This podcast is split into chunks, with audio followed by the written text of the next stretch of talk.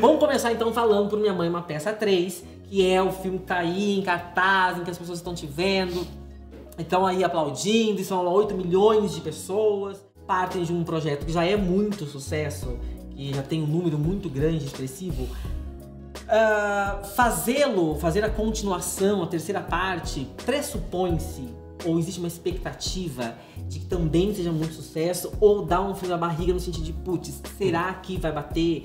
Existe uma obrigação ou uma, uma autocobrança de que ele seja tenha mais público que o outro?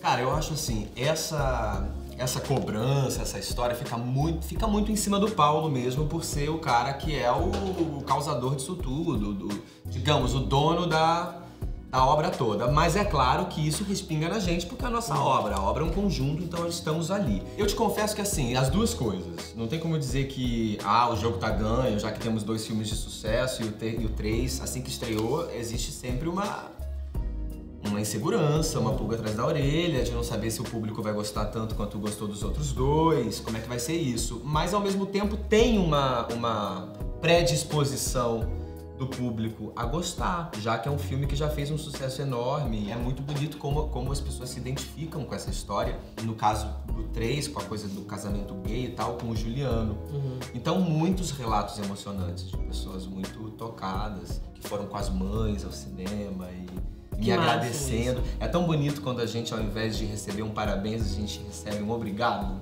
Tenho recebido muitos obrigados. Que máximo. É. E eu, eu acho que a grande sacada de, da Minha Mãe é uma Peça, né, dos três filmes, é que ele, dá, ele trafega pelo humor e faz as pessoas é, um, se emocionarem em alguns momentos e ele vai passando por uns caminhos que é, faz com que as pessoas queiram pegar a mãe e levar ao cinema. Ou pegar. Eu assisti esse filme é, com minhas duas sobrinhas. Do, não, com meu filho, que tem 14 anos, com a minha sobrinha, com meu marido, com minha sobrinha que tem 17 e minha sobrinha que tem 6.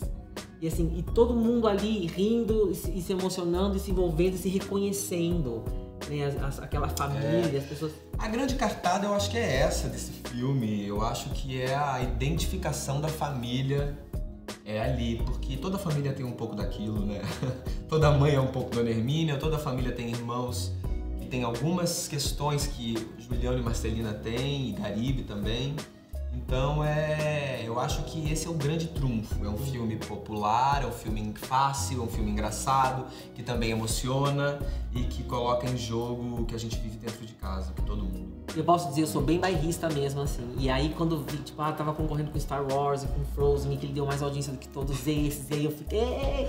Eu sou é, bem... dá uma alegria, Porra, né? Porque a gente sabe o quanto é difícil no Brasil é fazer cinema, né? Quer dizer, senhora. arte de maneira geral, assim. A gente sabe o quanto é difícil. Nossa senhora. Levar as pessoas ao cinema, conseguir garantir sala, conseguir, sabe? É, é, então, saber que é um produto nosso, que as pessoas que estão envolvidas é, estão de cabeça, é.